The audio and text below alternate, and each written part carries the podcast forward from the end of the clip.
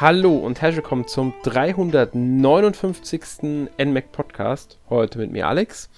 Und für unser Thema heute habe ich mir Erik eingeladen. Hallo Erik. Ja, hallo Alex und Hollerö, liebe Hörer.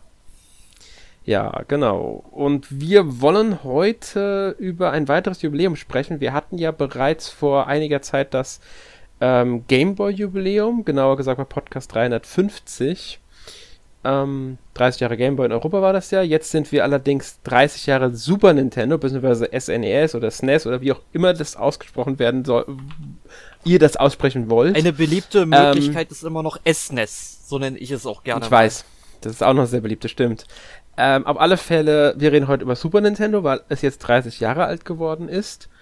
Ähm, wenn ihr den Podcast hörst, ist das schon wieder fast so anderthalb bis zwei Wochen her. Es war nämlich am 21. November 1990 war der Release damals in Japan. Also wir haben es diesmal den Japan-Release genommen, weil bietet sich ja an, wenn der jetzt gerade war. Ähm, und haben gedacht, wir reden mal so ein bisschen über 30 Jahre Super Nintendo.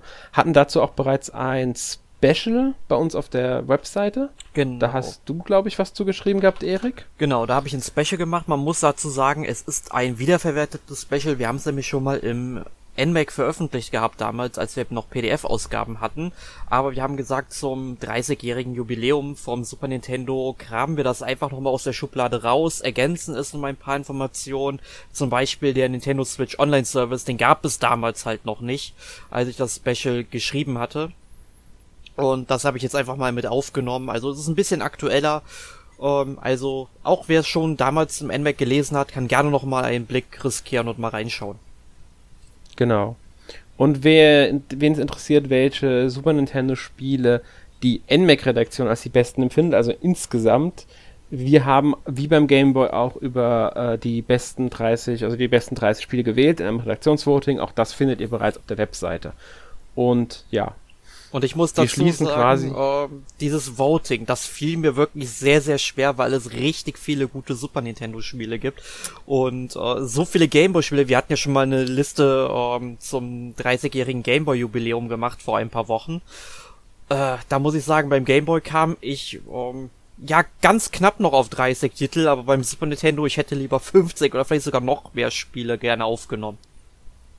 Geht mir, ging mir genauso, muss ich dazu sagen, weil das ist, äh, Super Nintendo ist noch stärker als Game Boy und ähm, NES mein, meine Hauptkonsole gewesen, einfach in der Kindheit. Obwohl ich gar nicht so viele Spiele selbst besessen habe. Ich habe viel auch ausgeliehen und ähm, bei Freunden gespielt oder so, aber ich, es ist halt irgendwie ist es meine Hauptkonsole. Das N64 muss ich sagen auch dann, aber ähm, obwohl ich mit dem NES, bisschen schon davor auch mit äh, C64 und Amstrad CPC von Schneider und so angefangen habe, ähm, war es eigentlich Super Nintendo, das so richtig ähm, bei mir viel festgehaftet einfach immer noch ist. Ähm, wir müssen aber nochmal auf die Release-Daten eingehen. Und zwar, wir haben ja gesagt, es ist am 21. November 1990 in Japan erschienen. Genau. Es hat fast ein Jahr gedauert, bis es nach Amerika kam. Das war der 13. August 91. In Europa musste man tatsächlich bis zum 11.04.92 warten. Aber Deutschland hatte Heute da noch mal eine Extrawurst. Genau, Deutschland immer eine extra Wurst, musst du mal vier Monate länger warten und ist am 15. August 92, also fast zwei Jahre nach Japan, an dieses Gerät gekommen. Ja, das muss man sich Ich weiß gar nicht, ehrlich gesagt, ich habe es in der Recherche nicht gefunden, warum Deutschland einen anderen Release hatte als Europa. Ich weiß, es gab es auch bei anderen Spielen. Ace Attorney zum Beispiel damals, das erste Phoenix Wright Spiel für den DS, ist außerhalb Deutschlands ähm, erschienen und Deutschland hat es erst ein ganzes Stück später bekommen. Bei Spielen wie God of War verstehe ich, da lag es an der Altersfreigabe. Aber ich weiß immer noch nicht, warum es bei Phoenix Wright damals ein Problem gab, dass es erst nicht in Deutschland erschienen ist und dann doch kam. Und dasselbe beim Super Nintendo. Ich habe ehrlich gesagt auch nichts dazu jetzt gefunden. Wenn irgendjemand da draußen weiß, warum das so war, es vielleicht sogar noch mitbekommen hat damals, könnt ihr uns das gerne in die Kommentare schreiben. Ich würde es gerne wissen, aber ich habe es leider in der Recherche nicht rausfinden können. Also ich glaube, so bei einzelnen Titeln wie ähm, Ace Attorney. Ich denke mal, das ist eher Marktforschungsprobleme gewesen, wo man vielleicht gedacht hat, okay, das interessiert die Europäer vielleicht nicht so sehr, das Spiel. Ähm, aber bei, Könnte sein, aber bei aber einer ganzen halt Konsole ist es natürlich schon sehr hart, weil das wollte ich eben gerade noch eingeworfen ja. haben. Das müsste man sich mal heutzutage vorstellen, wenn Nintendo die Switch in Japan 2017 veröffentlicht hätte und wir bis 2019 auf die Konsole hätten warten müssen. Also das hätte doch mhm. keiner mitgemacht. Ja, schon die sieben Tage bei der PlayStation 5, die es jetzt gab, zwischen USA, Japan, Südkorea und so weiter und den meisten europäischen Ländern und ein paar und halt der restlichen Welt, schon diese eine Woche hat viele aufgeregt. Ja, und dabei war es nur eine Woche. Man stelle sich nur vor, es wäre wie noch bei, PS, bei der PS4. Da lagen zwischen den USA und Europa, glaube ich, zwei oder drei Wochen tatsächlich. Nicht zwei Wochen waren es, glaube ich. Und Japan wurde bei der PS4 sogar erst im Februar. Wir haben die noch am 29.11. damals bekommen und die Japaner erst am 27.02. oder wenn ich es richtig im Kopf habe. Ja, man kann also eigentlich mal, je weiter man in die Vergangenheit geht, desto länger musste man eigentlich auf eine Konsole hierzulande warten, bis die mal erscheint. Genau, es gab natürlich auch Ausnahmen, bei denen das dann mhm. überraschend schon schnell ging, aber das ist eher, sind eher die Ausnahmen. Normalerweise waren so Wartezeiten von anderthalb bis zwei Jahren in Europa, ähm, wenn eine Konsole in Japan erschienen war, normal früher noch. Aber ich habe jetzt mal direkt noch eine Frage an dich, wo wir über die ja? Release-Daten gesprochen haben. Wann hattest du dir denn ein Super Nintendo zugelegt? Das ist eine sehr, sehr gute Frage. Ich habe keine Ahnung mehr. Ähm, wir haben das damals tatsächlich gebraucht bekommen. Meine ähm, Eltern haben es gebraucht gekauft und ähm, ich glaube sogar, es war mein älterer Bruder, der das Gerät bekommen hat, aber am Ende war ich derjenige, der es eigentlich am meisten von allen benutzt hat. Und irgendwann auch bei mir stand es dann auch irgendwann sogar in meinem Zimmer. Ähm, und ich kann dir aber gar nicht mehr sagen, wann es so war. Es war nicht 92, es war nach 92 erst. Also ich würde jetzt. Äh, also eigentlich müsste es sogar, es war irgendwann um Weihnachten rum auf alle Fälle. 293 würde ich sogar tippen. 94 wäre so das späteste. Ähm, also ich tippe so irgendwann in einem der drei Jahre um, ähm, im Dezember war es auf alle Fälle. Okay, also noch recht früh. Du hast also ziemlich viel von der Zeit mitbekommen, wo die ganzen Spiele auch wirklich erschienen sind. Jein, ähm, muss man dazu sagen, damals, ich war noch Kind, ich habe zwar die Magazine gelesen, aber die meisten Spiele, die ich damals bekommen habe, habe ich tatsächlich gebraucht bekommen. Ich habe wenige Spiele ähm, aufgrund von Wertung oder sowas und ich habe die meisten geschenkt bekommen oder halt gebraucht gekauft. Dadurch habe ich auch viel, viel Müll gespielt oder aus der Bibliothek ausgeliehen tatsächlich auch.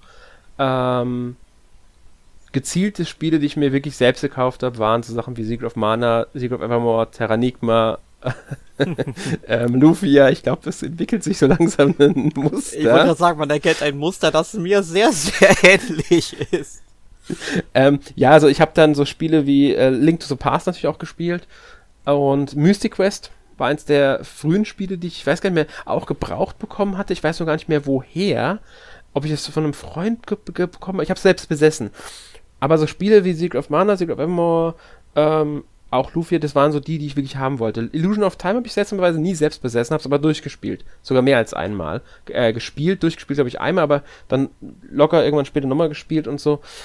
Und Terranigma war auch ein gezieltes. Das Ding wollte ich unbedingt damals haben. Das habe ich auch zum Release, glaube ich, damals gehabt, das Spiel. Also Terra, bei Terranigma und Secret of Mana bin ich mir sehr sicher, dass ich zum Release hatte. Bei Secret of Mana bin ich mir nicht 100% sicher. Ich glaube, das habe ich nicht zum Release gehabt. Aber ich hatte die Big, Big Box mit Spieleberater bei allen Spielen.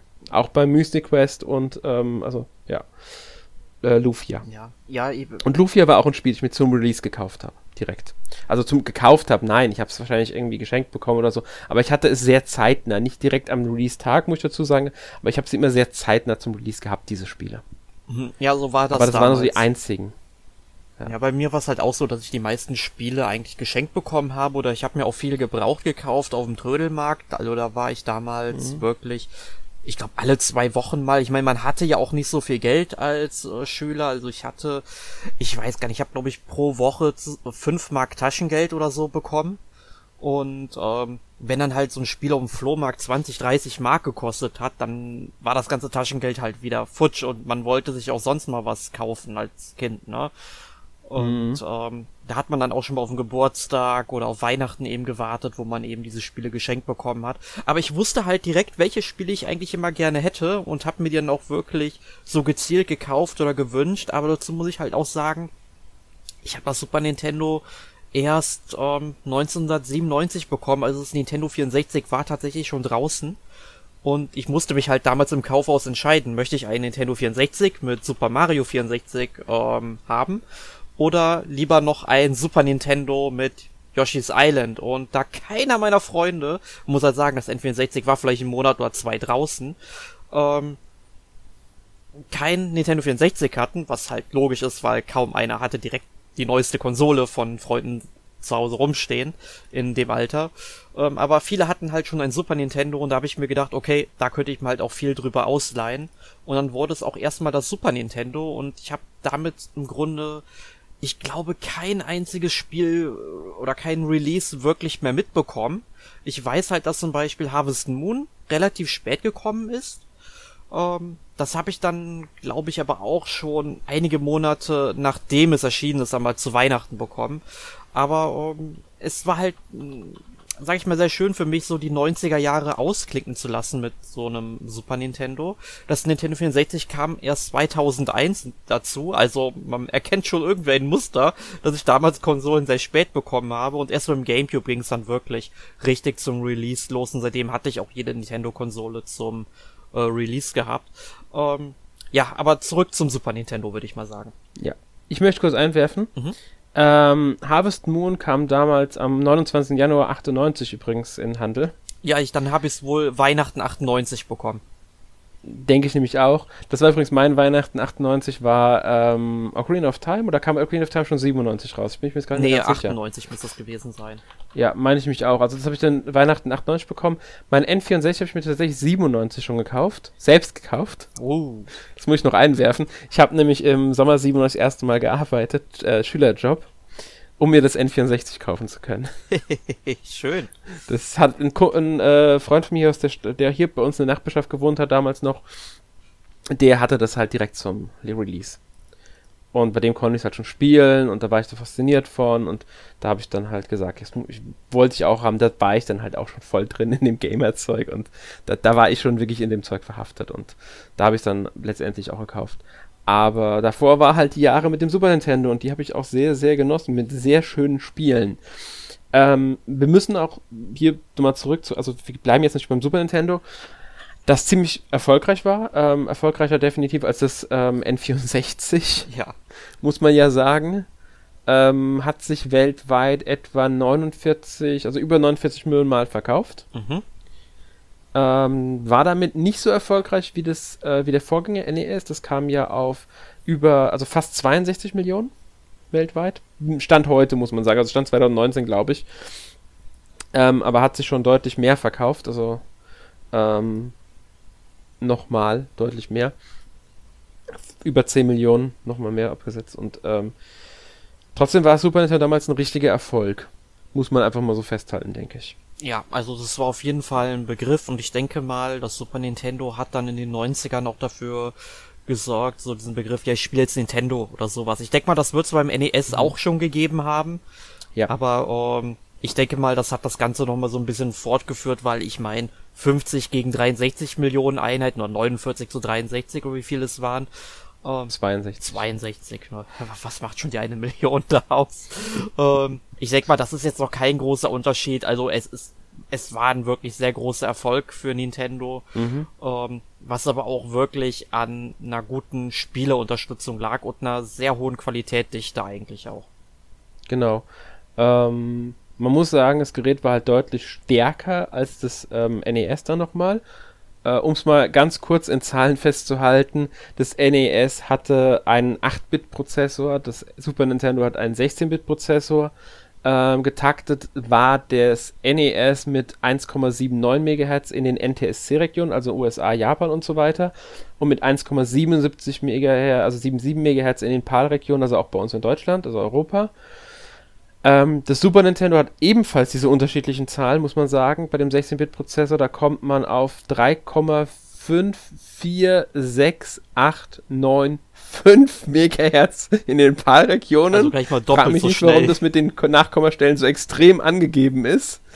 Und in den NTSC-Regionen war er auch da ein bisschen stärker mit 3,5794545. Also 3,54 zu 3,57 kann man so ungefähr sagen. Oder 3,55 zu 3,58, wenn man aufrundet. Ähm, warum die NTSC mal ein bisschen stärker waren, weiß ich ehrlich gesagt gar nicht. Ich bin nicht sicher, ich bin jetzt auch nicht so der große Hardware-Experte, aber in den POL-Regionen war es auch so, dass die ganzen Spiele nur mit 50 Bildern pro Sekunde liefen. Ja, und die liefen, die, also fern, die, die PAL-Region hatten nur 50 Hertz Fernseher. Genau, und NTSC-Region dann halt bisschen schneller für 60 Bilder, keine Ahnung, könnte ich mir zumindest vorstellen, weil das Ja, das wird, wird damit zusammenhängen, denke ich auch. Das war ja auch die Auflösung, muss man ja dazu sagen, war ja auch ein bisschen anders. Ähm, die Auflösung war in den NTSC-Regionen 224 mal 448 und in den PAL-Regionen 239 mal 478. ja. Also man merkt schon, da gibt es einen Unterschied. Das lag an den Fernsehern. Die Technologien waren da ein bisschen anders auch und deswegen ähm, denke ich mal, wird es auch die Prozessorunterschiede nochmal gegeben haben. Mhm. War ja auch schon beim NES so, da gab es dann auch Unterschiede bei der Auflösung. Ähm, 256, 224 beziehungsweise in NTSC und 256, 240 war das bei PAL man merkt schon, da waren Unterschiede einfach da. Ja, und das äh, Intelligente beim Super Nintendo war ja dann auch, es gab halt super viele Spezialchips, die einfach mit auf die Module draufgepresst worden sind. Also wenn das mhm. Spiel halt ein bisschen mehr Hardware-Power benötigte, dann war auf dem Modul halt selbst einfach so ein kleiner Co-Prozessor mit drauf, der das Ganze dann halt ermöglicht hat. Mhm. Genau. Wie ist der bekannteste? War das nicht der Mode 7 Prozessor oder so? Ähm, hieß der so? Ich weiß es gar nicht. Es gab einen, der war, ist namentlich am bekanntesten von allen und ich glaube, der hieß Mode 7, aber ich bin mir gerade nicht mehr ganz nee, sicher. War Mode 7 nicht einfach nur ein, ähm, ein, ein Grafikeffekt, sondern äh, war das nicht der Super FX-Chip oder so? Genau, Super FX-Chip, genau. genau. Das war der Super FX-Chip, der, der hat das dann, genau, der, der hat aber mit dem Mode 7 irgendwie zusammen, genau, das war's. Ja. Ganz genau, der hat das Mode 7 dann ähm, verbessert oder erweitert oder was weiß ich. Wir, wir haben es schon gesagt, wir sind keine Technikexperten. Nein, nein, also da, da kann ich leider überhaupt nicht mit dienen. Also ich, ich ja. das Einzige, was ich halt wirklich bei der Technik vom Super Nintendo ähm, wirklich fantastisch finde, weil ähm, die Musikqualität, also die, die Soundqualität überhaupt Mhm. Die ist einfach fantastisch auf dem Super Nintendo. Also da kann das, das Sega Mega Drive gegen abstinken, muss ich sagen. Mhm. Ähm, das liegt halt daran, dass hier tatsächlich ein Soundchip von Sony drin verbaut ist, der SPC 700. Und der äh, macht wirklich so einen guten Klang und deswegen sind halt ja. auch heute noch viele Soundtracks, die auf dem Super Nintendo halt bei den Spielen drin waren. Also allen voran bei Rollenspielen natürlich, auch wenn bei anderen Spielen auch fantastische Musik dabei war, wie bei F-Zero zum Beispiel oder Super Metroid es, es klingt einfach tausendmal besser als auf irgendeiner anderen 16-Bit-Konsole, die ich kenne. Das stimmt. Der, also der, die Sound beim Super Nintendo war im 16-Bit-Bereich mit das Beste wahrscheinlich, was es überhaupt gab.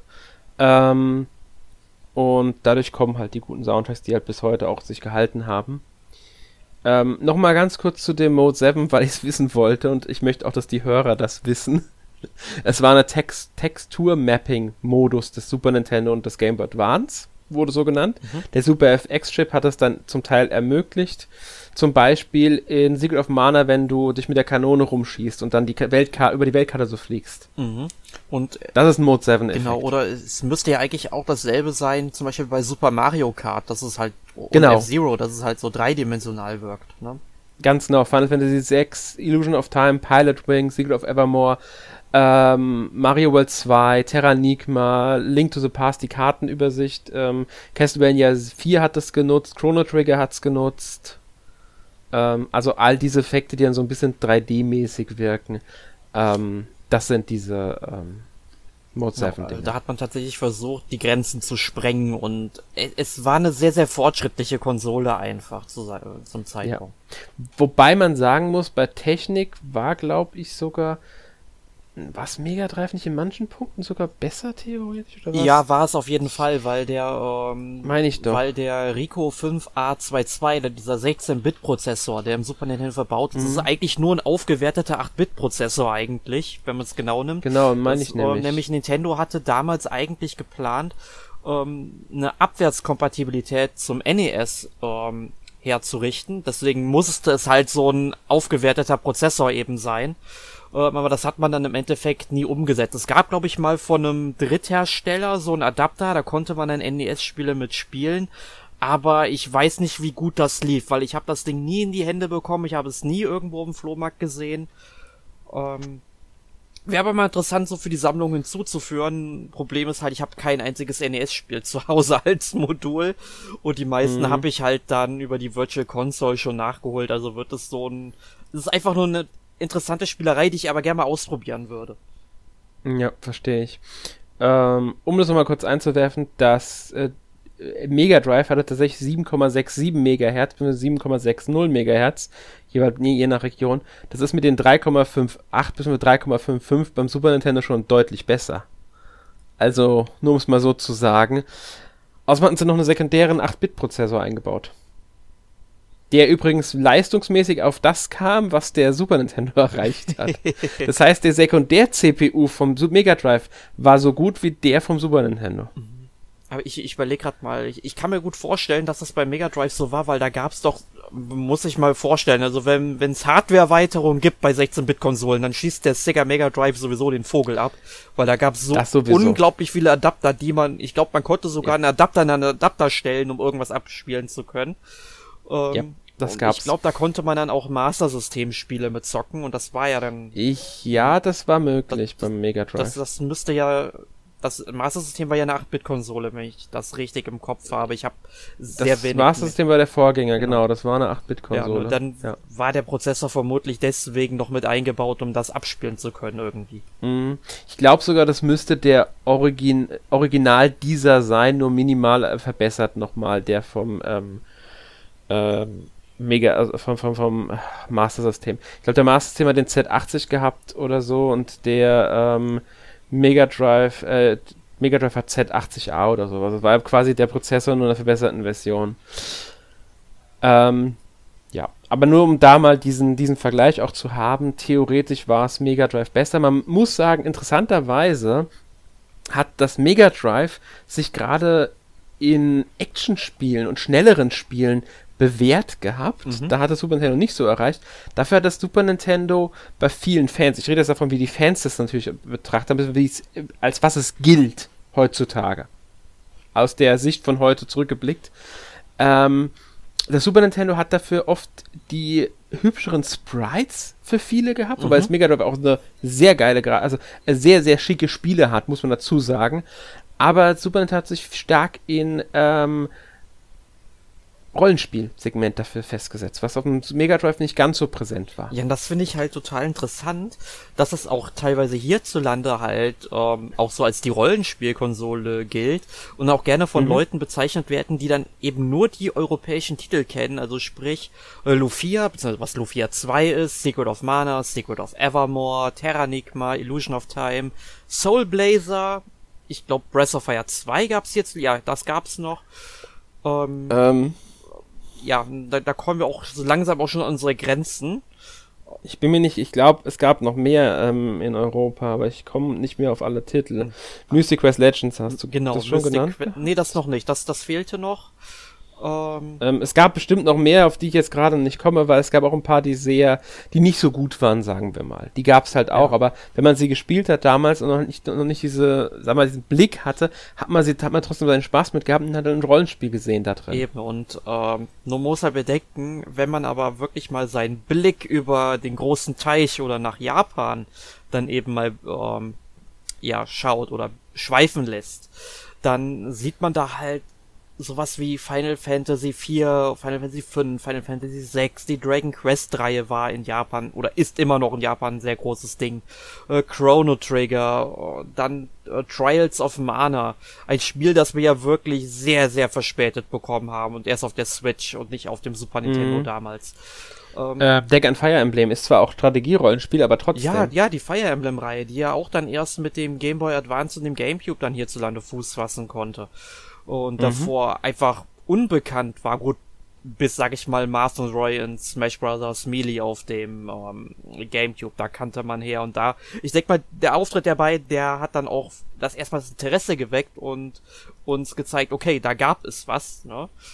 Äh, und sowas. Aber was ich halt sagen wollte, außerhalb von Europa, es gab so unfassbar viele Rollenspiele für das Gerät.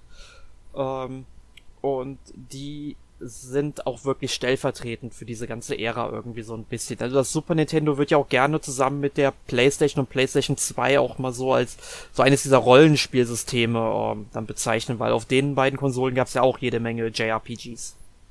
Ja, man muss sagen, das Super Nintendo war die JRPG-Konsole der 16-Bit-Ära.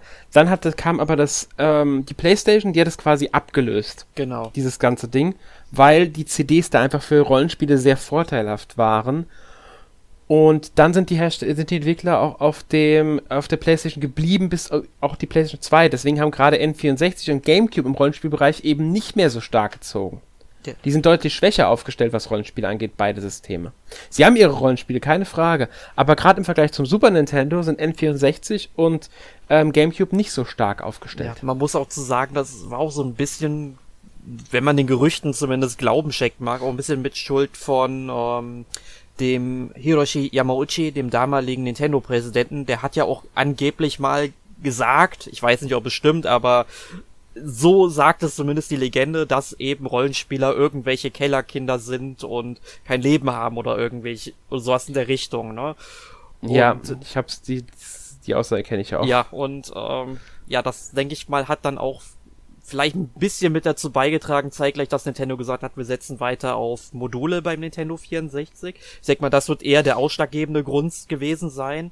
Mhm. Und ähm, ich wüsste jetzt auch zum Beispiel auf dem Nintendo 64 gar nicht, wie, ähm, äh, wie viel Rollenspiele es jetzt genau gab. Also mir fallen jetzt zum Beispiel Holy Magic Century, Aiden Chronicles, The First Mage und Paper Mario als die, glaube ich, drei bekanntesten Beispiele ein.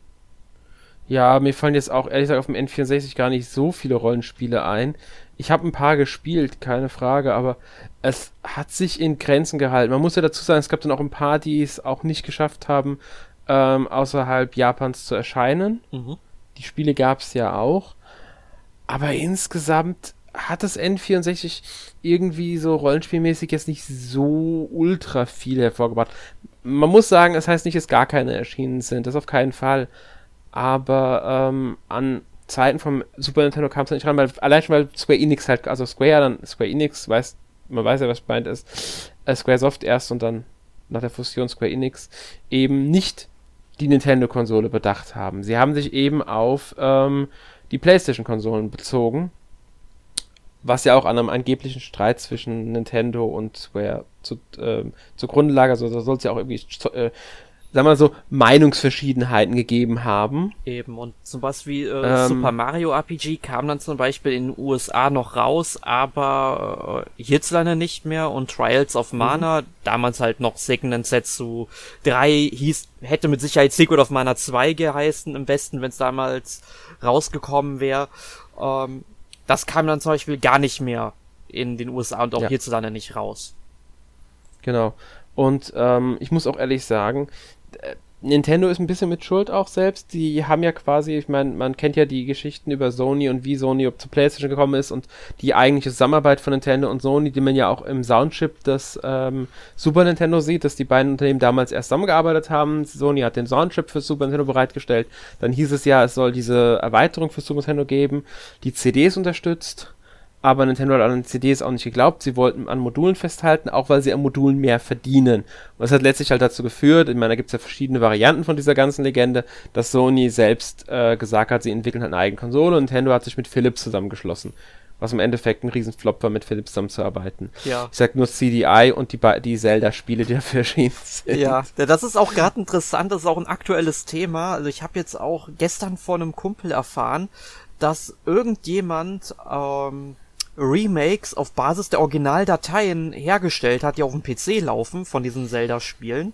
Und mhm. jetzt bin ich mal in, äh, es ist jetzt brandaktuell. Ich bin jetzt sehr gespannt, wie Nintendo sich positionieren wird. Denn normalerweise müssten sie auch ihre Hand drüber legen und sagen, nein, das ist unsere Lizenz, damit dürft ihr nichts machen und so weiter, ne? Ähm, aber dann müsste Nintendo ja zugeben, dass diese Spiele existieren. Und Nintendo leugnet das überall. In der Hyrule Historia zum Beispiel gibt es keine einzige Randnotiz darüber. Ja gut, man muss, man muss sagen, sie ähm, zählen die Spiele nicht offiziell zur Reihe dazu, sie erwähnen sie nicht, für sie existieren sie nicht. Genau. Aber in einem rechtlichen Ding, wenn es um die Marke geht, was ihnen gehört, ist es nochmal eine ganz andere Sache. Ich denke, in dem Fall würde Nintendo ganz anders agieren. Ich meine, Nintendo hat auch die Rechte an zwei Pornos gekauft, weil sie nicht wollten, dass die veröffentlicht werden. Cool. Wusste weil ich auch noch nicht. Pornos mit Super Mario-Thematik sind. Die hätten es nicht verhindern können, weil sie weit genug von den Dings entfernt sind. Die wollten aber damals nicht, dass die erscheinen. Also was hat Nintendo gemacht? Sie haben die gekauft, die Dinger sind nie erschienen. Zumindest heißt auch so eine Legende. Man kann ja immer nur sagen, äh, man weiß nicht, wie, wie wahr das ist, aber anscheinend besitzt sie wirklich die Markenrechte an den beiden Filmen. Und ähm, da kann das Unternehmen ganz normal agieren, weil äh, das, sie können ja schlecht leugnen, dass sie die Markenrechte daran haben und das ist ja ihre Marke. Ja. Ähm, aber sie können halt sagen, diese Spiele existieren für uns nicht, die gehören nicht zur Reihe dazu. Das, das sehe ich als zwei komplett unterschiedliche äh, Sachen an. Ja, ja, aber ich, ich verstehe schon, was du meinst. Ich bin halt trotzdem nur ja. gespannt, ähm, wie Nintendo das Ganze kommentieren wird, dann halt nach außen. Gar nicht großartig. Ich denke, Nintendo wird einfach nur sagen, äh, die Markenrechte an The Legend of Zelda gehören Nintendo und deswegen bla bla bla und fertig. Das wird über Anwälte laufen. Und ähm, so wie es immer ist, mehr wird sich Nintendo dazu nicht äußern. Die äußern sich auch meistens nicht, wenn jetzt irgendein Fanspiel zu Pokémon zum Beispiel erscheint. Da gab es ja letztens eins, ähm, ich habe vergessen, wie es heißt. Das wurde ja auch dann von Nintendo quasi gekippt weil der Name Pokémon nicht verwendet werden darf. Nintendo gibt da zu sowas eigentlich keine großen Kommentare ja, da, da, Das ist ja auch voll in Ordnung soweit. Das geht halt wirklich halt, ist, es ist ja ein Spezialfall, weil sie ja, behandeln sehe ich nicht so. Ich sehe es ich sehe es als ganz normalen Fall. Es geht um die Zelda-Reihe. Die Zelda-Reihe gehört Nintendo. Es ist Markenrecht. Nintendo sagt, ma unsere Marke, ihr dürft nicht verwenden, Punkt aus. So wird Nintendo, denke ich, agieren. Die werden da nichts groß zu kommentieren. Die werden die Spiele dabei nicht weiter erwähnen. Es ist ihre Marke, Zelda, und damit hat sich's erledigt für Nintendo. Mhm. Und damit kriegt Nintendo auch mit Sicherheit recht, weil sie haben nun mal die Markenrechte. Ja. Ja, man muss es halt ein bisschen nüchtern betrachten. Du hast schon recht. Ja, es ist einfach eine rein rechtliche Sache dabei und ähm, ja. Das ist also so, so, so witzig es sein könnte, es wird sehr trocken ablaufen. Ja. Ach, ich, ich, ich, ach, ich interpretiere immer so viel ähm, da rein, ja. Ja, ich denke, Nintendo kümmert sich auch nicht groß um die, äh, darum, dass diese Spiele mal entschieden sind. Sie wissen, dass sie da sind, sie sehen sie als äh, nicht relevant für sich an und damit ist es für Nintendo kein Thema mehr. Fertig. Ja. Ähm, aber gut, kämen wir mal wieder zum Super Nintendo direkt zurück. Genau, Schluss mit unserem Export. Und zwar ähm, wollen wir jetzt einfach mal ein bisschen über ja, wir haben ja schon gesagt, es gab sehr schöne Spiele auf dem Super Nintendo und es war eine Rollenspielkonsole. Wenn man sich jetzt aber die meistverkauften Spiele anschaut, fällt auf, dass da Rollenspiele gar nicht so stark drin sind. Genau, denn die Top 10 der meistverkauften Spiele, die werden vor allem von Jump'n'Runs dominiert. Also wie zum genau. Beispiel Und Super Mario World, das ganz oben auf dem Platz steht mit 20 Millionen verkauften Einheiten. Wobei man da, glaube ich, mhm. auch sagen muss, bei vielen Konsolen lag das mit Sicherheit auch direkt dabei das muss man, das wäre das nächste, was ich gesagt hätte noch, das muss man bei der Liste allgemein betrachten.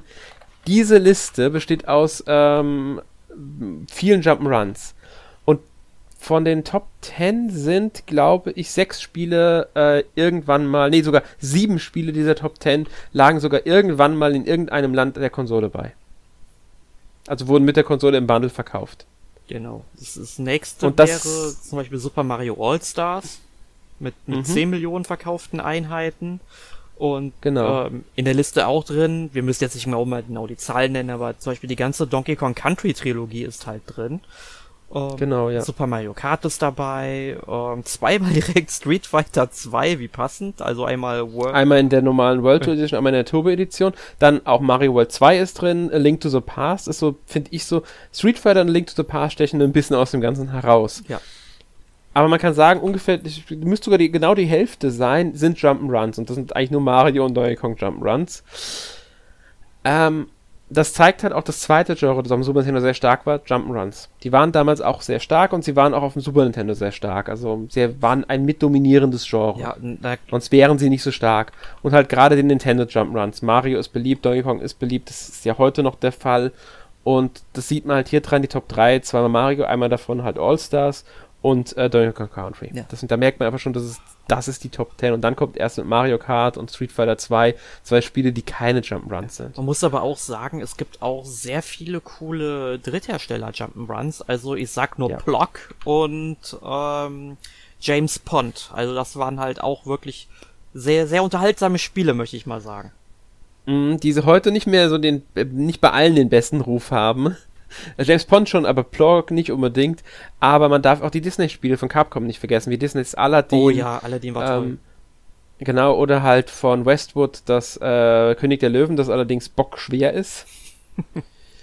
ähm, die übrigens auch in den Top äh, 40 müssten sie, glaube ich, drin sein, beide Spiele tatsächlich ähm, bei den besten Verkaufen. Ich glaube sogar Disney, also Aladdin müsste sogar tatsächlich ähm, in den Top 25 noch drin sein bei den bestverkauften.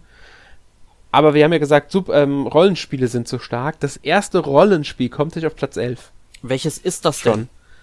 Das ist Final Fantasy 6. Habe ich schon fast gedacht. Das ist, glaube ich, auch, wenn, wenn man es mal versucht sachlich zu betrachten, schon so ziemlich das beste Rollenspiel auf der Konsole. Also würde ich jetzt sagen. Obwohl mhm. es würde sich mit Chrono Trigger halt stechen, sind beide ziemlich stark. Aber. Chrono Trigger ist, ist erst auf Platz 20. Mhm. Davor ist noch ähm, Dragon Quest äh, 6, das sich mit Killer Instinct den 12. Platz tatsächlich teilt. Dragon Quest 5 auf der 16, Dragon Quest, äh, Final Fantasy 5 auf der 17, Super Mario RPG auf der 19 und dann kommt auf der 20 ähm, Chrono Trigger. Ja. Aber da merkt man halt, ähm, da sind halt Spiele bei jetzt, die der Konsole eben nicht beilagen. Und ja. ähm, sollten dann, sag ich mal, im Ranking so ein bisschen besondere Beachtung finden und dann haben wir sie wieder da, die Rollenspielkonsole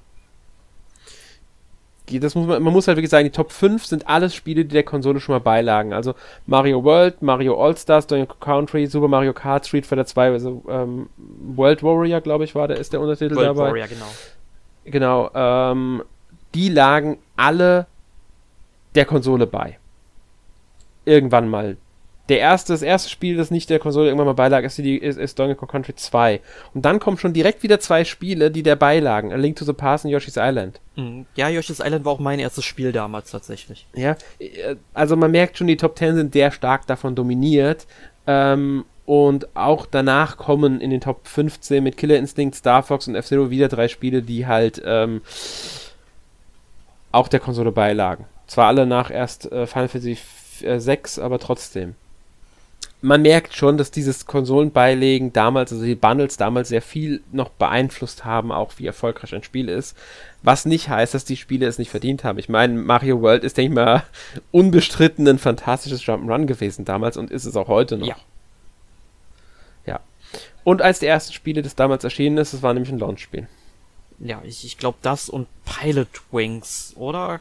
Nee, das war glaube ich, das war Wings auf dem N64, war auch, ähm, nee, Pilot Wings glaube ich erst einen Monat danach ja. erschienen tatsächlich. Ich glaube einen Monat nach Konsole.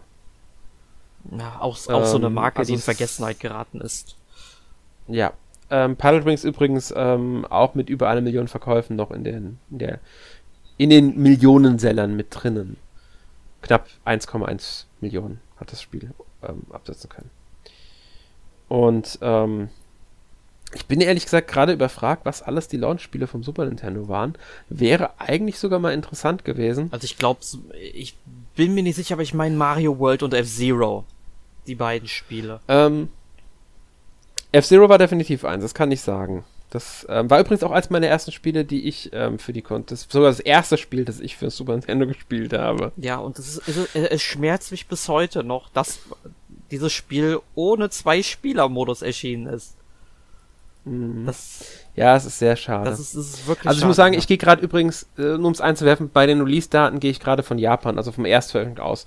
Ich weiß nicht, wie der Launch jetzt in Europa war. Es kann sein, dass da Pilot Wings zum Beispiel zum Launch erschienen ja, ist. Da gab es ja auch schon ein paar mehr Spiele, die draußen sind. Deswegen. Und, ähm, ja. Ja. Also ich gehe hier wirklich gerade von den Launch-Daten in ähm, Japan aus. Von den Erscheinungsdaten. Aber ich glaube, von den Spielen, die hier in den Top-Listen drinnen sind, hat man sonst kein Spiel dabei, das zum Launch erschienen ist. Es gibt ein paar Spiele, die so einen Monat danach, also tatsächlich genau einen Monat, am 21. Dezember erschienen sind. Das ist mit Pilot Wings und Final Fight müsste das gewesen sein. Das ist auch da erschienen. Zwei Spiele, aber sonst ist kein Spiel von 1990 drin. Das sind die einzigen vier Spiele, die in diesen Millionensellerlisten in den Millionensellern sind. Was jetzt nicht heißt, dass es die besten Spiele sind, aber um es halt mal so festzuhalten. Ja. Mhm.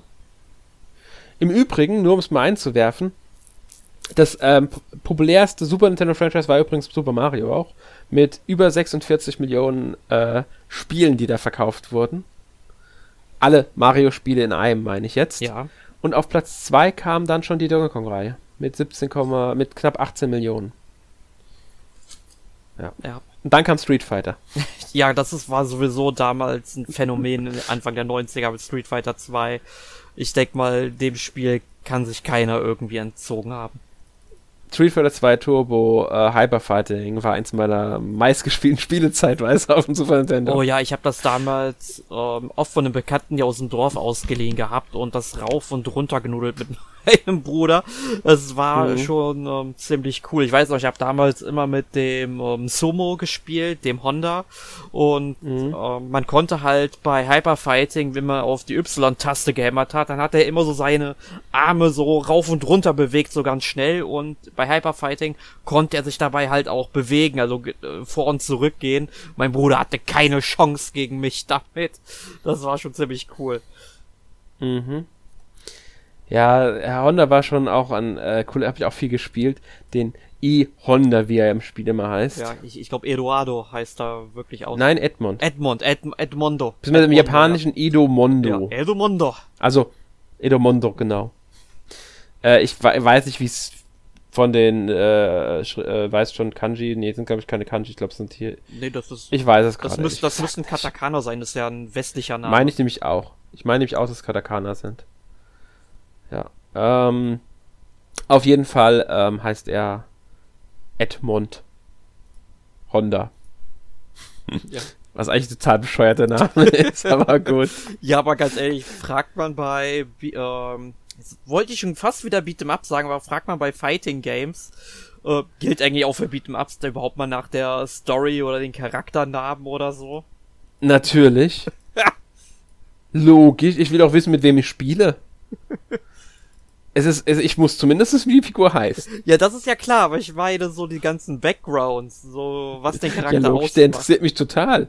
Was war denn bei Street Fighter das Wichtigste? Das Kämpfen oder am Ende die kurze Sequenz, in der gesagt wurde, was die Person nachmacht, nachdem sie Beißen besiegt hat? Wackeranei. Ja, also äh, ja, Story in einem äh, Fighting Game. Ich würde es sogar noch wie unwichtiger nennen als in einem Beat'em Up, aber ja, es waren auch noch andere Zeiten, da brauchten Spieler, da, auch in Super Mario World brauchte damals keine sonderlich tiefgründige Story. Das ist einfach so gewesen. Ja gut, da aber waren die Rollenspiele ich meine, bei Super Mario wird jetzt zumindest dir klar gesagt, hey, Bowser hat die Prinzessin entführt, rette sie, du hast deine Mission. Weiß ich. Ja? Das ist es ja. Donkey Country hat ja auch eine Story. Aber ähm, Mario Kart zum Beispiel, kein Kontext. Du fährst einfach Rennen, fertig. Ja. es ist einfach so. Die fahren einfach Rennen. Aus welchem Grund sie angefangen haben, Kart zu fahren, scheißegal. Sie fahren einfach. Ist einfach so. Ähm, und das haben die Rollenspiele halt auch mit verändert auf dem Super Nintendo. Dass sie, sie haben diese Story äh, sehr stär wesentlich stärker in den Fokus gerückt. Man denke nur an die ersten Final Fantasy Spiele, die hatten so 0815 Stories.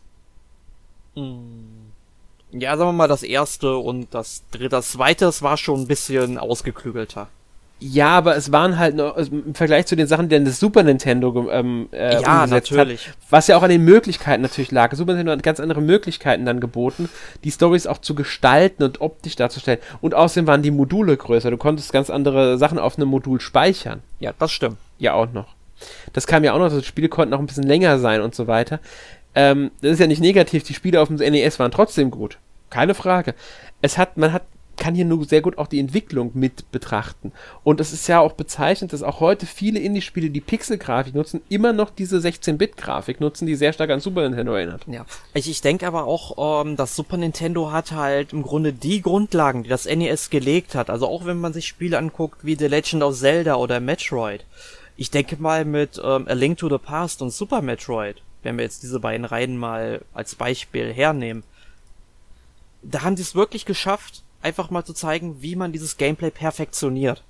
Ne? Ja. Und es haben sie so aufgebohrt und mit so vielen Features ausgestattet, die hättest du auf dem NES vielleicht mit großem Aufwand auch noch irgendwie umsetzen können. Aber das Super Nintendo hat es einfach mal gezeigt, wie es richtig gemacht wird. Und ich denke mal, wenn wir von den Grundlagen reden, die diese Reihen heute ausmachen, sowohl Metroid als auch Zelda, dann würden wir immer erst auf das Super Nintendo gucken, bevor wir aufs NES gehen, auch wenn die Spiele dort äh, oder die Reihen dort entstanden sind. Ja, das ist wirklich so. Gerade bei Metroid äh, und Zelda. Das sind zwei Beispiele, bei denen es gerade so ist. Bei Mario weniger. Bei Mario fällt einem sehr schnell auch NES ein. Ja, zumindest Super Mario Bros. 3 würde ich sagen, weil die. Äh, ja, die, also wobei viele auch, denke ich, an Super Mario Bros. denken, ans erste Super Mario Bros., weil das einfach mittlerweile so präsent einem im Kopf auch ist. Ähm, aber bei Zelda und beim Metroid, da ist es wirklich Super Metroid bzw. Link to the Past. Das sind diese beiden Spiele, die diesen, die den Stil dieser Reihen gerade wirklich mitgeschaffen haben. Man muss nur bei Zelda mal sehen, Zelda 1 und Zelda 2 auf dem NES, das sind zwei grundverschiedene Spiele. Mhm. Das, sind, das sind so zwei unterschiedliche Spiele und äh, Link to the Past orientiert sich, finde ich, stärker an äh, dem ersten Zelda als am zweiten Zelda. Das zweite Zelda ist ja eh so diese Sonder, der Sonderfall. Das war ja eher so ein ähm, Action-Rollenspiel. Ja, genau, ein bisschen zumindest. Ähm, das, hat, das hat das alles noch ein bisschen anders. Also Link to the Past hat das die Grundlagen gelegt, die wir eigentlich von Zelda kennen. Und ähm, die Zelda mit ausmachen, muss man mal sagen. Bis Breath of the Wild. Breath of the Wild hat ja dann sowieso nochmal alles anders Ja, äh, Breath of the Wild. Aber das ist ja ein Sonderfall, da müssen wir auch gar nicht groß drüber reden. Ja, das ist auch besser so, weil dann kocht gleich mein Blutzucker wieder hoch. Ja. Ähm, Super Metroid übrigens auch ein sehr interessanter Fall, weil es ja quasi das erste Remake war. Das erste erweiterte Remake, weil ähm, es erinnert schon sehr stark an das ähm, Super Metroid, also das Metroid vom NES. Mhm. Auf dem Aufbau des ähm, Planeten. Ich habe gerade vergessen, wie der heißt, ehrlich gesagt. Äh, Cebes? Ich glaube schon, dass es Cebes war, aber ich bin mir gerade nicht mehr ganz sicher. Ähm, also wenn man sich mal betrachtet, die Karten der beiden Spiele, dann merkt man, dass Super Metroid, es wird ja auch ganz offen so kommuniziert, Met Super Metroid ist zwar ein Nachfolger von, ähm, also ein eigener Teil in der Chronologie auch. Metroid steht als an erster Stelle, so Metroid steht an, vor, an drittletzter, glaube ich, Stelle in der Story-Chronologie. Aber sie sagen auch ganz klar, dass es in Teilen auch ein, ähm, fast schon eine, ähm, eine Art Remake ist, zumindest ein bisschen. Sie haben Metroid schon stark als Grundlage gewählt, um Super Metroid zu entwickeln. Und das fällt, dem, fällt bei dem Spiel stark auf, wie ich finde, weil ich habe erst Super Metroid jetzt auf, dem, auf der Switch durchgespielt und habe dann Metroid auf dem NES angefangen und mir ist aufgefallen, wie viel von Metroid auf dem NES dann doch in Super Metroid drin steckt. Mhm. Ähm, weil ich die so kurz ineinander gespielt habe, ist mir das aufgefallen. Ähm, Super Metroid, muss man sagen, es ist deutlich besseres Spiel, was einfach an der moderneren Technik liegt und wie sie spielt. Ähm, und da finde ich, dieses, das ist ein gutes Beispiel dafür, um zu sehen, wie stark das Super Nintendo ähm, sich im Vergleich zum NES weiterentwickelt hat. Also wenn man wirklich ein Beispiel haben will über Spiel, dann sollte man wirklich Metroid und Super Metroid mal spielen. Beide auf dem Switch mit diesem Online-Dienst verfügbar. Also wer Switch Online-Abonnent ist, kann das sogar tatsächlich ohne Probleme auf der Switch machen. Man merkt wirklich bei diesen beiden Spielen, finde ich, sehr stark diesen, diesen Fortschritt vom NES zum SNES. Und als zweites kann man auch ähm, The Legend of Zelda und A Link to the Past nehmen und diesen Vergleich ziehen. Auch beide im Switch Online-Dienst verfügbar. Auch da erkennt man es, wie ich finde, sehr, sehr gut. Ähm, da hast du sehr gute Reihen für ausgewählt, um diesen Fortschritt erkenntlich zu machen. Mario, finde ich, geht auch mit Mar also Mario Bros. 1 zu Mario Bros. 3. Da ist schon mal die Entwicklung auf dem ähm, NES vorhanden und dann so Mario World. Man sollte Allstars rauslassen, weil Allstars Remakes, die halt die Originale von ähm, den ersten drei Mario-Spielen also nehmen, beziehungsweise ersten vier, wenn man jetzt Lost Levels und Mario Bros. 2 als eigene Spiele zählt, was sie ja sind, und mhm. halt neu umsetzt. Aber ich würde wirklich dann eher Mario World für Super Nintendo als Stellvertreter nehmen, weil dann erkennt man, was das Super Nintendo ganz anders kann.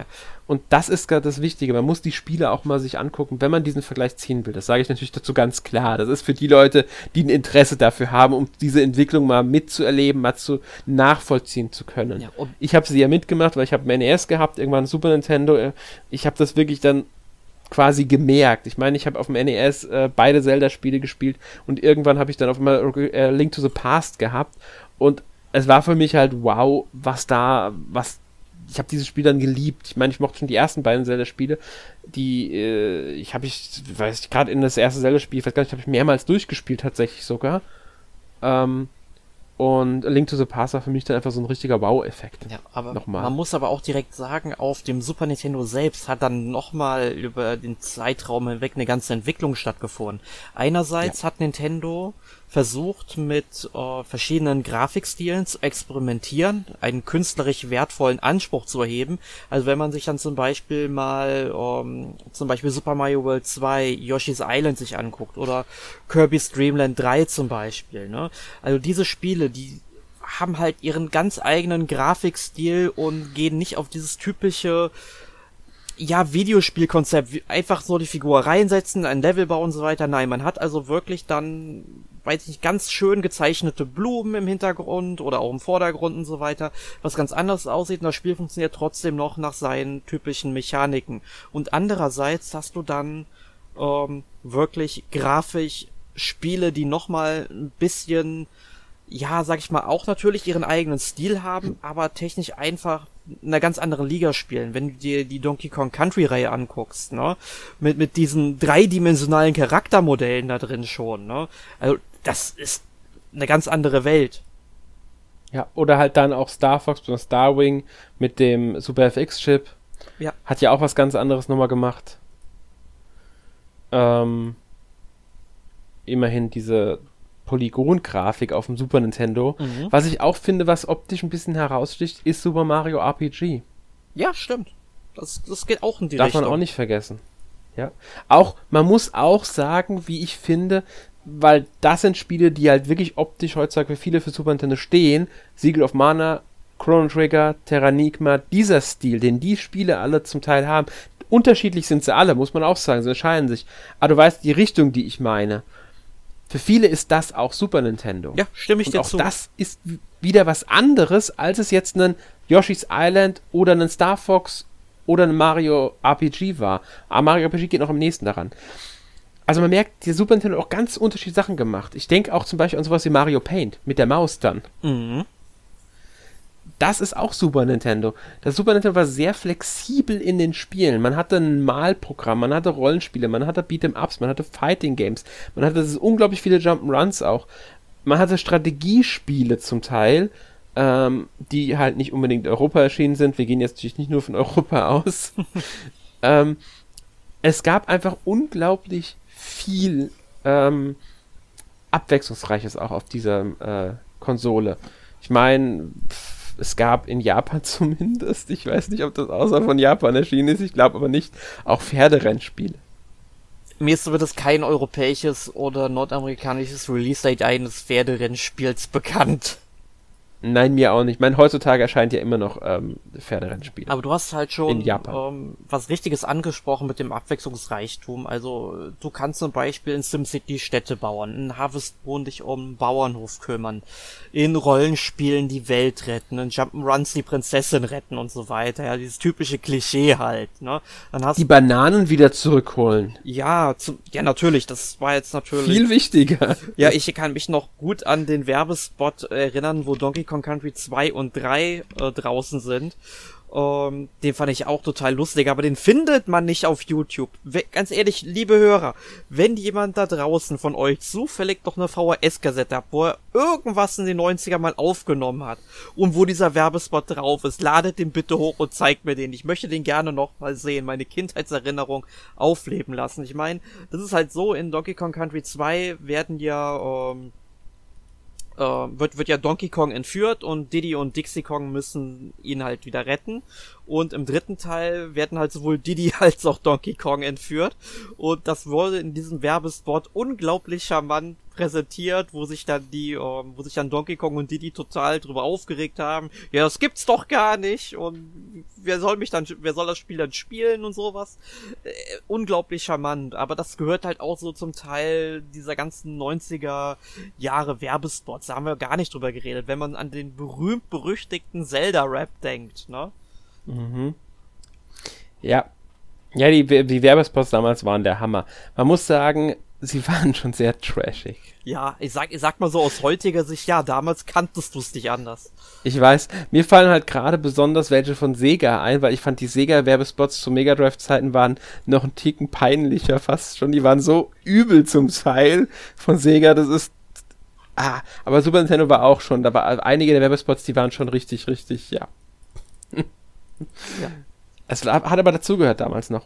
Ich finde, beim N64 hat es dann schon wieder aufgehört gehabt. Ach, da gab es das gar nicht mehr so krass. Es gab die Werbespots, aber irgendwie war, sind die mir nicht so präsent wie die vom Super Nintendo. Ja, ich glaube, der einzige Werbespot, der mir noch wirklich in Erinnerung ist, ist der von ähm, Smash Brothers, wo die dann über die mhm. Wiese hüpfen, so also Schauspieler in Kostümen drin und auf einmal verprügeln die sich alle, ja.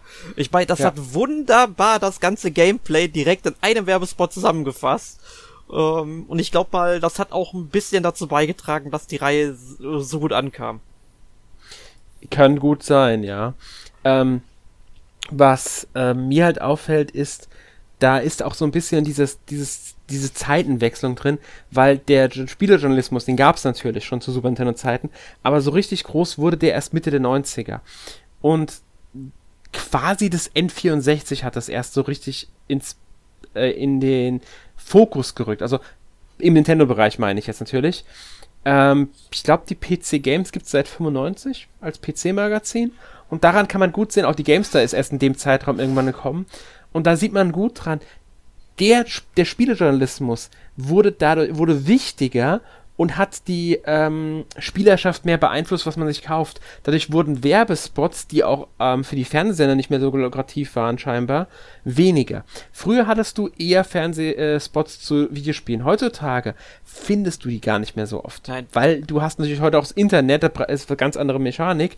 Und Mitte, Ende der 90er, in den 2000ern hat der Spielejournalismus immer mehr an Relevanz gewonnen, ohne dem jetzt zu sagen, es ist das absolute Nonplusultra. Aber ich finde, es ist mehr ist interessant. Die Werbespots wurden weniger oder wurden nicht mehr so stark auffällig. Gleichzeitig aber ist ähm, durch den Spielejournalismus die ganze Gaming-Branche gewachsen. Sie hat also auch, äh, ich meine, insgesamt die Gaming-Branche, das Spielejournalismus ein Phänomen, das sich daraus, also eine, ein, ein, eine Wirkung, die daraus hervorgegangen ist, also ein Symptom. Es ist gewachsen, es wurde größer, es ist mehr in die Mitte gerückt, immer, immer stärker. Das hat natürlich einen Prozess, der hat über mehrere, über mehr, Jahre gedauert, PlayStation 2 und so weiter. Ähm, aber es hat sich halt verändert. Ja, man muss halt auch sagen, so diese ganze Werbung, die wird, glaube ich, auch sehr viel mehr zielorientierter eingesetzt. Also wenn ich heute mhm. An Nintendo-Werbung denke, dann fällt mir jetzt eigentlich aktuell nur die Werbung zu Animal Crossing New Horizons und mhm. äh, Ring Fit Adventure an. Ne? Und da kann man ja. schon erkennen, äh, so zu, ich, ich könnte mir zum Beispiel keinen Werbespot zu um, Hyrule Warriors aktuell vorstellen. Ich weiß nicht, ob es da einen nee. gibt, ne? Aber ich habe ihn zum Beispiel noch gar nicht gesehen, wenn es ihn gibt, ne? Weil ich denke also, mal, das ist eher sowas, ähm, da wird die Zielgruppe eher, sag ich mal, im Magazin lesen oder Online-Reviews konsumieren und so weiter. Äh, das ist, glaube mhm. ich, für Nintendo-Werbung schon genug, wobei man halt bei Animal Crossing und Ring Fit Adventure auch eine ganz andere Zielgruppe oder zumindest ähm, wesentlich mehr eine andere Zielgruppe anspricht, als jetzt, sag ich mal, so diese ganzen, ich nenne sie jetzt einfach mal in Anführungszeichen Hardcore-Gamer, ne, weil die, äh, das hat sich ja komplett gewandelt. Genau, und das ist genau das, was ich meinte. Das hat dann Mitte der 90er angefangen in eine andere Weise, es hat sich natürlich dann weiterentwickelt, es immer wieder mal gab es diese Veränderungen. Wenn du einen Werbespot zu Hyrule Warriors hättest, dann würde der auf YouTube vor irgendeinem Tra Video ausgestrahlt ja. werden und wäre einfach nur ein Teil des Trailers vom Spiel. Fertig. Die würden sich nicht die Mühe machen, für dieses Spiel irgendwas mit irgendeiner Person zu drehen. Für ein Spiel wie Animal Crossing setzt du aber irgendeine halbwegs bekannte Person, nenne ich es jetzt mal, hin, die dann das Spiel spielt oder sich total begeistert davon zeigt. Ich meine, in USA ist, glaube ich, momentan mit Aquafina ganz viel, was sie da machen. Ja, hierzulande ähm, ist es Amy van der Mike Klockjes oder wie die heißt. Unter anderem, genau. Unter anderem ist sie das, nicht nur, aber unter anderem. Mhm. Ich glaube, ähm, in Amerika haben sie auch Brie Larson, das ist die Schauspielerin, die Captain Marvel spielt für Animal Crossing gewinnen können und so. Man merkt auch einfach, die, dieses Spiel zieht halt auch außerhalb der normalen äh, Gaming-Bereiche, nenne ich es jetzt mal. Während ein High Warriors spricht halt die Zelda-Fans an und die Muso-Fans. Fertig. Mehr Leute werden mit diesem Spiel nichts anfangen können. Und das weiß Nintendo. Also wo wirbt man? Man wirbt in Spielezeitschriften, man wirbt auf YouTube vor entsprechenden Videos mit einem kurzen äh, Trailer-Segment, halbminütiger Trailer, der dann abgespielt wird oder sowas. Man wirbt auf den eigenen Kanälen, Facebook, Twitter und so weiter. Es hat sich einfach verändert. Zu Super Nintendo-Zeiten brauchte man noch diese Werbespots, du hattest das Internet noch nicht in dieser Variante, wie es heute da ist, noch nicht ansatzweise. Du hattest die Spielemagazine noch nicht in dieser Größenordnung, wie sie heute da Genau, sind, beziehungsweise die, wie sie in den äh, 90ern Die einzigen beiden aufkamen. äh, Magazine, die mir da jetzt auch einfallen, wo ich mich über das Super Nintendo hätte informieren können. Also es sind auch beides Magazine, die ich dann später nachgekauft habe auf dem Flohmarkt oder dann auch nachbestellt habe äh, für die Sammlung. Äh, zum Beispiel die Total, was ja ein total beliebtes ähm, Videospielmagazin war, das ja quasi die ganze Super Nintendo und Nintendo 64 Zeit begleitet hat und dann leider eingestellt wurde. Zu Unrecht, wie Ich ich, überleg finde. gerade- Und äh, die das äh, Club Nintendo Magazin, das gab es ja damals Genau. auch noch. Aber das muss man ja sagen, war ja eher so ein Werbeheft für Nintendo. Muss, da waren Mhm. zwar auch, sage ich mal in Anführungszeichen, Tests drin, ne? aber äh, diese Tests haben ein Spiel jetzt nicht zerrissen, wenn es halt nicht schlecht war. Es wird halt alles so schön in Worte verpackt, ähm, damit die Spieler es dann auch ganz mit Sicherheit kaufen. Genau, also das mu muss man da sagen, das war es nämlich. Die Total war auch äh, genau das, was ich meine, eins der ersten. Es kam nämlich im 93, glaube ich, die erste Ausgabe. Also seit drei- von 93 gab es, ich glaube, 2000 kam die letzte Ausgabe dann raus von denen. Nee, Äh, wobei- ich, es müsste, Nee, ich mein- ich mein 2001. 2000 war das. Ich meine 2000 Nee, ich meine, es war im, ich meine Dezember 2000 war das tatsächlich. Ende 2000 kam, glaube ich, die letzte. Könnte sein, dass natürlich dann die 1 2001 Ausgabe war, aber ich meine, es war tatsächlich zwar Dezember 2000, da ist es der, es war das Erscheinungsdatum von der letzten Ausgabe. Ähm, ich glaube, zwischendurch gab es einen Verlagswechsel irgendwie mittendrin irgendwann. Also die sollte eigentlich ursprünglich ähm, schon musste fast eingestellt werden, weil der Verlag Konkurs ging, aber es wird dann ein neuer Verlag dafür gegründet. Genau, der Explain Verlag. Und du hast natürlich Genau, der recht, Verlag, so im der. Dezember 2000 kam es, ähm, ich glaube, das letzte Titelthema war auch äh, Majora's Mask. Kann gut sein, Ja. das weiß ich gerade gar nicht mehr. Ich habe die, ich habe die nur ganz wenig gelesen. Ich habe die gelesen, ja, aber irgendwann dann auch nicht mehr. Ich habe halt das eine Club Nintendo Magazin gelesen und irgendwann die Endzone auch sehr stark. Ähm, plus ein paar weitere Magazine, wie manchmal die Maniac, wenn als es dann da war und so.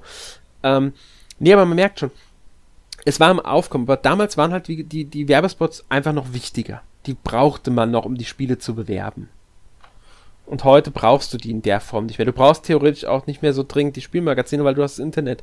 Auch das hat sich wieder gewandelt. Äh, die Bedeutung der Spielmagazine hat nachgelassen. Dafür gibt's die Webseiten jetzt und, das, und YouTube und so weiter und so fort.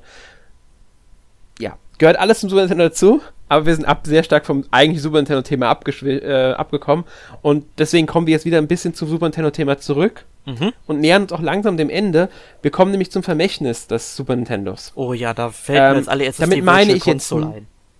Genau. Ich meine nämlich ganz genau das, wo lebt das Super Nintendo weiter? Und in Indie-Spielen natürlich der Stil, aber es gibt natürlich die Virtual Console. Oder gab die Virtual Console. Und den Switch Online SNES Service jetzt auf der ähm, Switch halt. Ja, und ich muss sagen, die Virtual Console, die habe ich auch sehr genutzt, also sowohl auf der Wii als auch auf der Wii U, weil dort konnte man dann auch erstmals relativ problemlos auch mal Spiele äh, erstehen, die hierzulande nie erschienen sind. Also zum Beispiel Super Mario RPG habe ich zum ersten Mal auf der Wii tatsächlich gespielt. Ähm, oder dann, da kamen dann auch so Titel wie Chrono Trigger oder Final Fantasy 4 und 6 dann auch mal raus, die man hierzulande nur beim Import dann bekommen konnte und dann musste man sich halt auch einen Adapter kaufen für Super Nintendo und dann war natürlich auch nicht gewährleistet, dass dieser Adapter dieses Spiel hundertprozentig auch emulieren kann.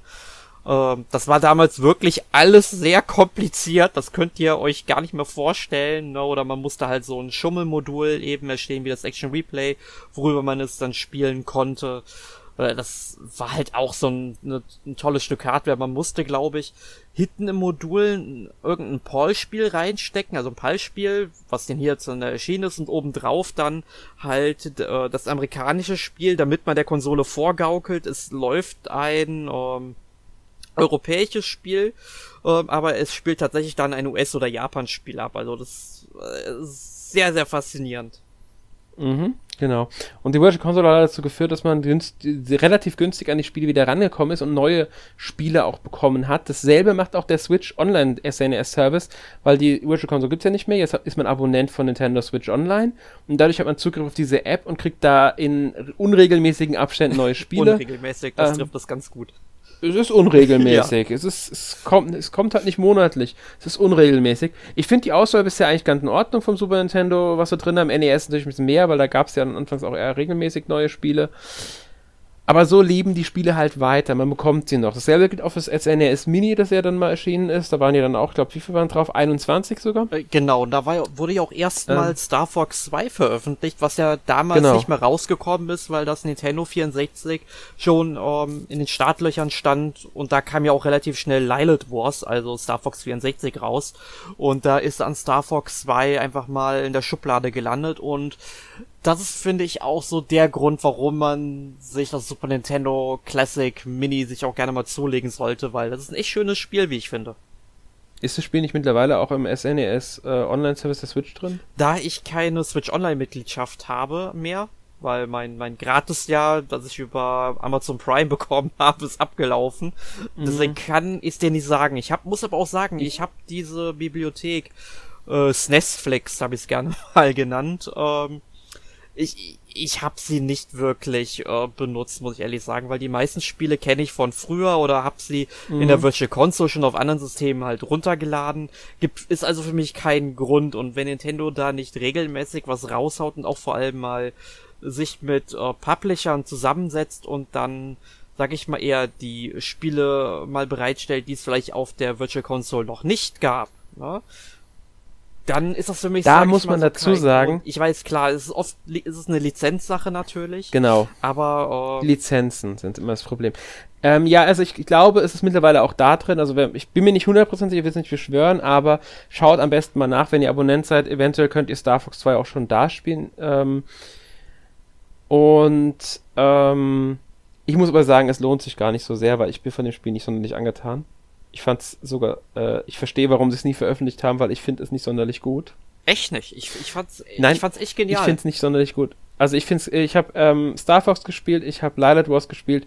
Ich fand sie beide richtig gut. Ich finde Star Fox 2 nicht gut. Hat mir keinen Spaß gemacht. Ich, ähm, nee. Nee. Nee. Nee. Ja, so gehen Keine die Meinungen auseinander, halt so. liebe Hörer. Ja. Ähm, aber das ist das mich vom Super Nintendo. Man kann also heute auch noch Super Nintendo Spiele spielen, ohne die Originalkonsole zu besitzen. Ähm, und ja, damit sind wir mit dem Thema durch. Jetzt kommen wir noch zu so ein paar abschließenden Worten. Ich meine, ihr habt schon gemerkt, wir beide sind Super Nintendo, äh, wir sind im Super Nintendo aufgewachsen. Ich habe ihn sehr, sehr früh gehabt. Ist sehr spät. Es ist bis heute immer noch, ich will nicht sagen, aber es ist vielleicht meine Lieblingskonsole bis heute noch so ein bisschen, weil es hat mich, sie hat mich sehr stark geprägt ich will mich auch auf kein Lieblingsspiel festlegen. Ähm, dafür habe ich einfach zu viele zu gerne gespielt. Sachen wie Turtles in Time, Secret of Mana, Terranigma, ähm, Luvia, Mario World, Donkey Kong Country, Street Fighter, Zelda.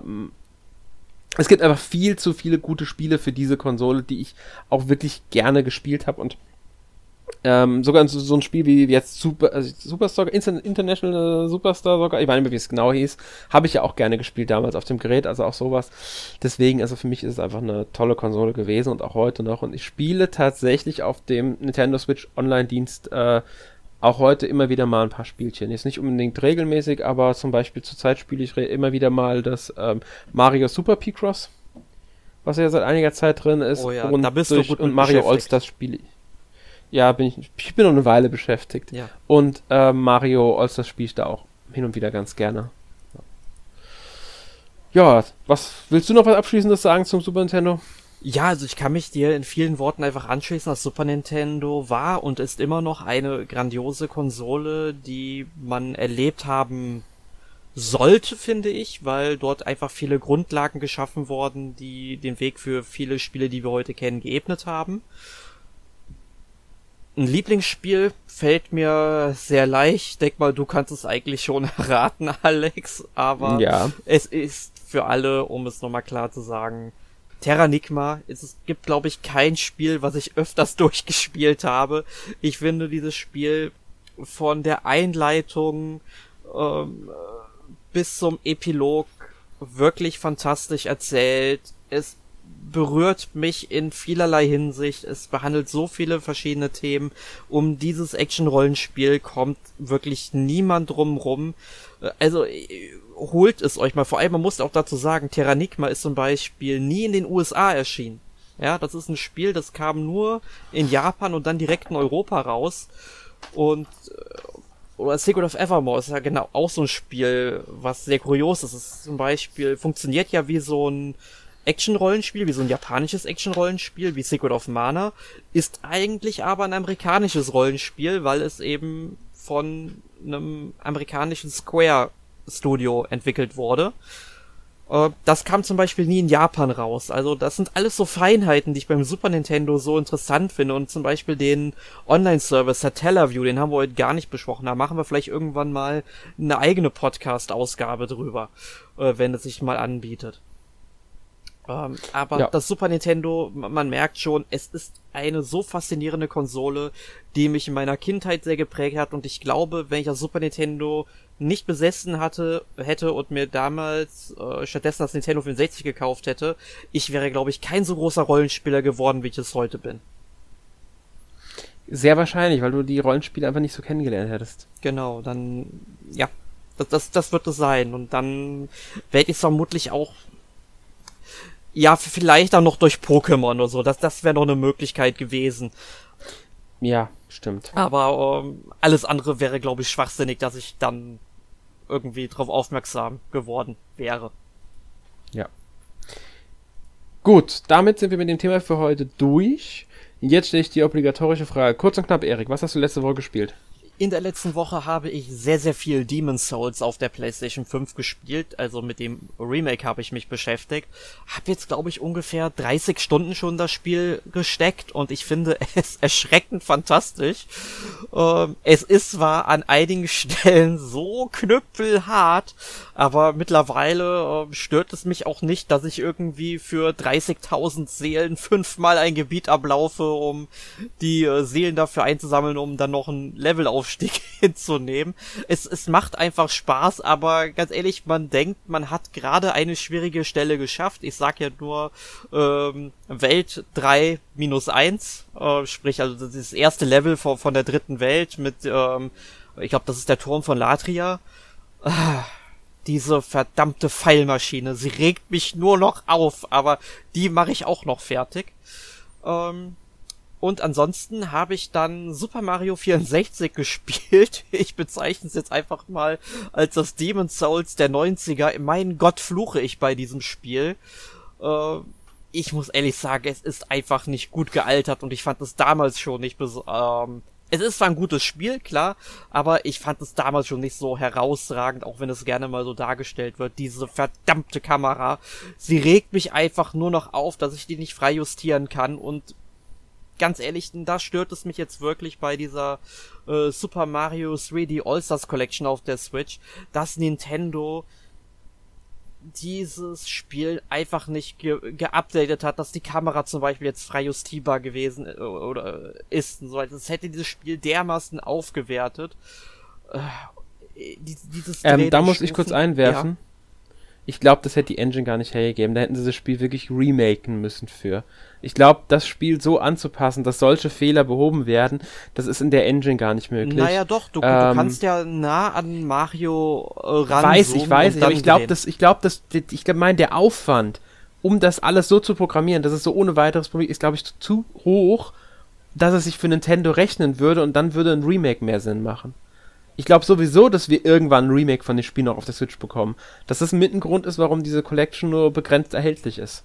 Das kann natürlich gut sein, wobei ich da, mir. Da rechne ich eigentlich mit, dass die noch irgendwann ein Remake von Mario 64 veröffentlichen. Ich kann es natürlich nicht wissen, aber das ist sowas, was ich stark vermute. Ähm, und ich denke wirklich, der Aufwand, um Mario 64 eine freidrehbare Kamera zu geben, wäre für Nintendo nicht lukrativ gewesen. Ja, oder dass halt Mario dann immer noch gefühlt 20 Meter läuft, wenn man den Stick gar nicht mehr bewegt. Ja. Das ist, also, also ihr, ihr sagt's mal so, man, man, kann sich an alles gewöhnen und ich gewöhne mich dran. Ich habe jetzt, glaube ich, 69 Sterne. Also ähm, bin auch schon über die Hälfte durch und ich werde das Spiel auch auf der Switch dann wieder mit 120 Sternen abschließen.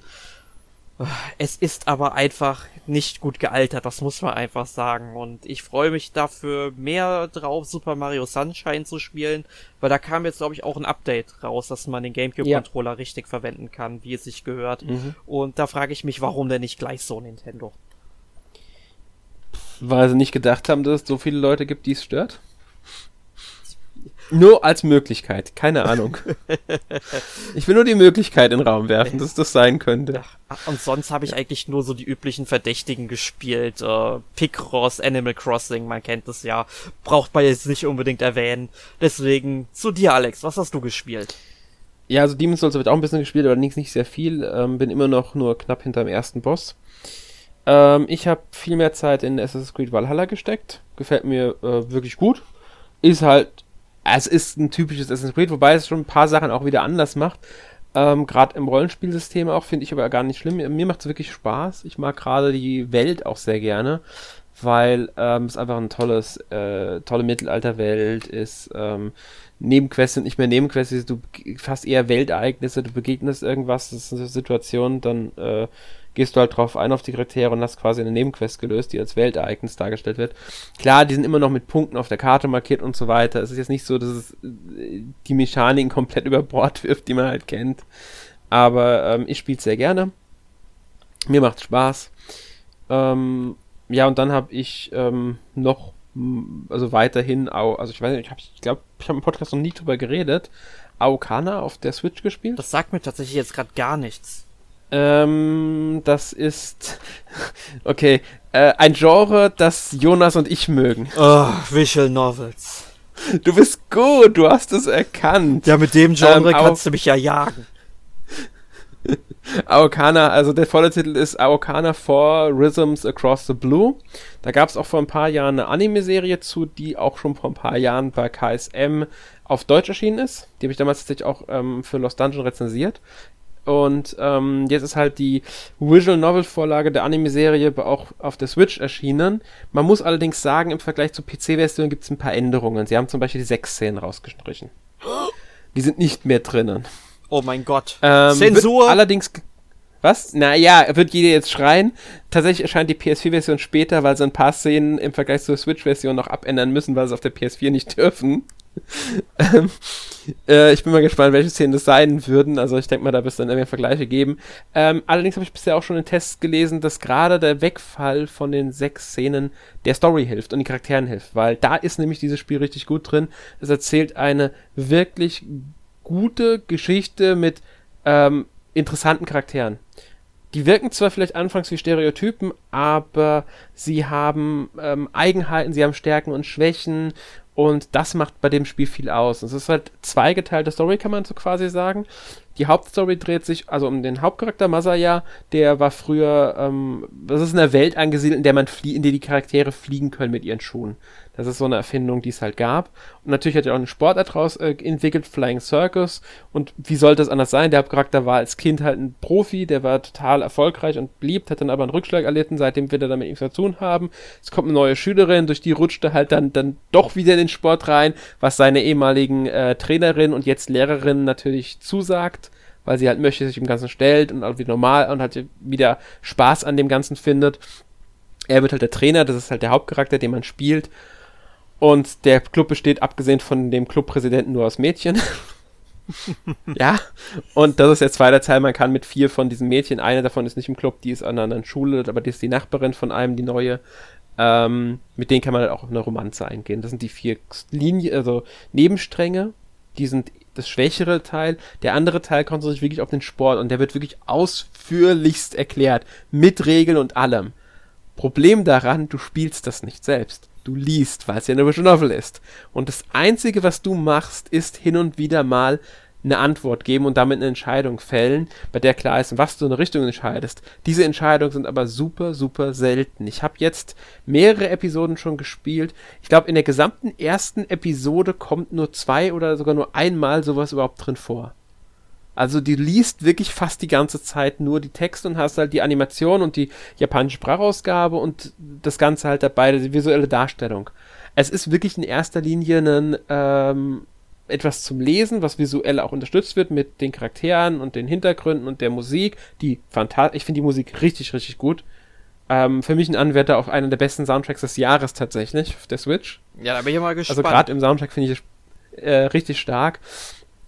Ähm, aber Gameplay-mäßig machst du halt so gut wie nix. Du, du liest, triffst hin und wieder mal eine Entscheidung, die dann auch auf die vier Routen führt und das war's in erster Linie. Du spielst ab 18, weil es dann halt doch diese sexuellen Anspielungen immer wieder mal gibt. Es gibt dann schon mal ein paar, in Anführungszeichen, freizügigere Szenen. Also jetzt nichts, ich habe jetzt noch nichts gehabt, bei dem wirklich Nacktheit vorkam, aber würde ich jetzt nicht ausschließen, dass es noch vorkommt.